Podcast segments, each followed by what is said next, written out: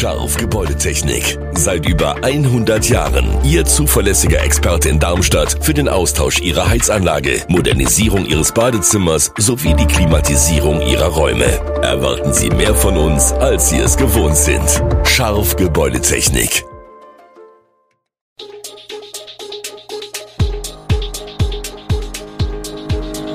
Gude, unser morgendliches News Update.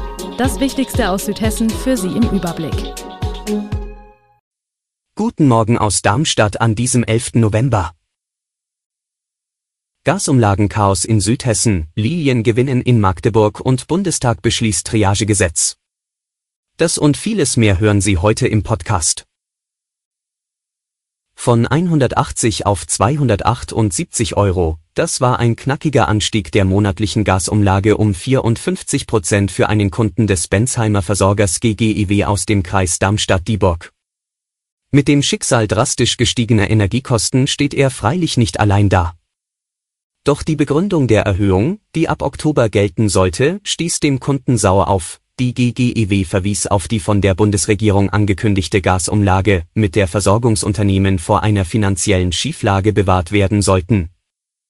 Diese wurde jedoch Ende September gestrichen zugunsten einer sogenannten Gaspreisbremse.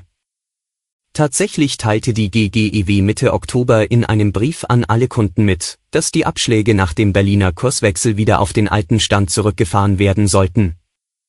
Der Kunde aus Darmstadt-Dieburg erhielt jedoch die Auskunft, die Oktobererhöhung sei bereits in der Abrechnungsphase und daher nicht mehr korrigierbar.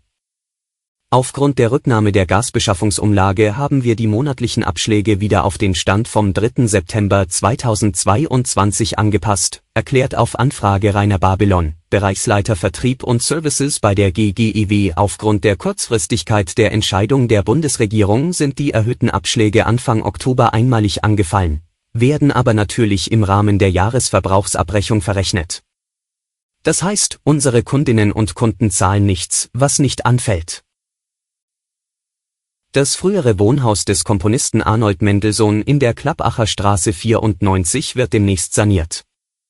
Das Haus, in dem der Großneffe des berühmten Komponisten Felix Mendelssohn Bartholdy von 1891 bis zu seinem Tod 1933 gelebt hat, steht unter Denkmalschutz. Die Sanierung hängt zusammen mit einem Neubauprojekt direkt nebenan. Die Investorengruppe Biskopek Scheinerdmuck, BSM, aus Darmstadt hat neben dem Mendelssohnschen Wohnhaus noch das Nachbargrundstück erworben und plant dort einen Neubau. Direkt in der Kurve gelegen und gegenüber der Südostseite der Orangerie sei dies städtebaulich eine sehr interessante Lage, sagt Nikolas Muck von BSM. Das Wohnhaus mit der Nummer 96, das in einem maroden Zustand war, ist bereits abgerissen. Dort entsteht ein von West nach Ost ausgerichtetes Sechsparteienhaus mit insgesamt rund 600 Quadratmeter Wohnfläche. In dem ehemaligen Wohnhaus des Komponisten werden zwei Wohnungen im Bestand saniert und vermietet. Die Gesamtfläche des Grundstücks beträgt 1144 Quadratmeter. Funkstadt hat ab nächster Woche eine Mediamarkt-Filiale. Der Technikmarkt in der Mainstraße im Gewerbegebiet ist jetzt schon klar erkennbar, noch wird er eingerichtet. Die Eröffnung ist laut den Geschäftsführern für Montag 14. November um 9 Uhr geplant. Die Öffnungszeiten ab Dienstag seien dann von 10 bis 19 Uhr an Arbeitstagen. Den Vorteil des stationären Markts gegenüber Online sehen die Geschäftsführer im Service. Unsere Fachleute im Markt richten neu gekaufte PCs, Notebooks, Smartphones, Tablets, Receiver, Spielekonsolen und Navigationsgeräte so ein, dass sich die Kundinnen und Kunden nicht mehr mit Gebrauchsanleitungen beschäftigen müssen, verspricht Geschäftsführer Rajesh das. Der SV Darmstadt 98 geht als Spitzenreiter der zweiten Fußball-Bundesliga in den letzten Spieltag des Jahres. Das war nach der 0 zu 1 Niederlage des Hamburger SV am Mittwochabend bei Greuther Fürth schon klar gewesen. Am Donnerstagabend schließlich schlossen die Lilien den 16. Spieltag ab und sie gewannen mit 1 zu 0 beim 1. FC Magdeburg. Den Siegtreffer erzielte Darmstadts Patrick Pfeiffer in der 78. Minute. Egal wie das letzte Spiel des Jahres am Sonntag gegen Greuther Fürth jetzt auch ausgeht, die Lilien werden bis Ende Januar Tabellenführer sein.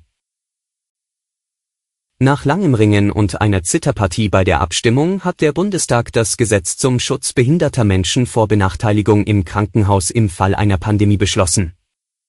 Am Donnerstagabend stimmte das Parlament mit der Mehrheit der Koalitionsfraktionen der von Bundesgesundheitsminister Karl Lauterbach vorgelegten Regelung der sogenannten Triage zu. Einzelne Abgeordnete von Grünen und FDP votierten dabei allerdings dagegen.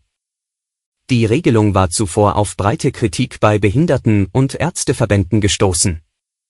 Das jetzt beschlossene Triagegesetz sieht vor, dass in Fällen der Knappheit durch eine übertragbare Krankheit die Zuteilung medizinischer Ressourcen etwa im Krankenhaus nur aufgrund der aktuellen und kurzfristigen Überlebenswahrscheinlichkeit getroffen werden darf. Eine Benachteiligung wegen Behinderung, Alter, Geschlecht oder Herkunft wird in dem Gesetz ausdrücklich untersagt. Heute endet die Amtszeit von Frankfurts Oberbürgermeister Peter Feldmann, nachdem er am vergangenen Sonntag beim Bürgerentscheid als Frankfurter Oberbürgermeister abgewählt wurde, wird der Gemeindewahlausschuss um 13 Uhr das amtliche Wahlergebnis verkünden. Dann ist mit Ablauf des Tages um Mitternacht die Zeit vorbei, in der der 64-Jährige sich im Rampenlicht von Öffentlichkeit und Fernsehkameras sonnen konnte. Innerhalb von vier Monaten nach der Abwahl Feldmanns muss eine Neuwahl stattfinden, also bis Mitte März 2023. Im Gespräch ist aktuell der 5. März als Wahltag. Sollte eine Stichwahl nötig sein, soll diese am 26. März stattfinden. Bürgermeisterin Nages Eskandari Grünberg von den Grünen wird bis zu einer OB-Neuwahl die Amtsgeschäfte führen. Alle Infos zu diesen Themen und noch viel mehr finden Sie stets aktuell auf echo-online.de. Gute Südhessen ist eine Produktion der VRM von Allgemeiner Zeitung, Wiesbadener Kurier, Echo Online und Mittelhessen.de. Redaktion und Produktion die NewsmanagerInnen der VRM. Ihr erreicht uns per Mail an audio.vrm.de.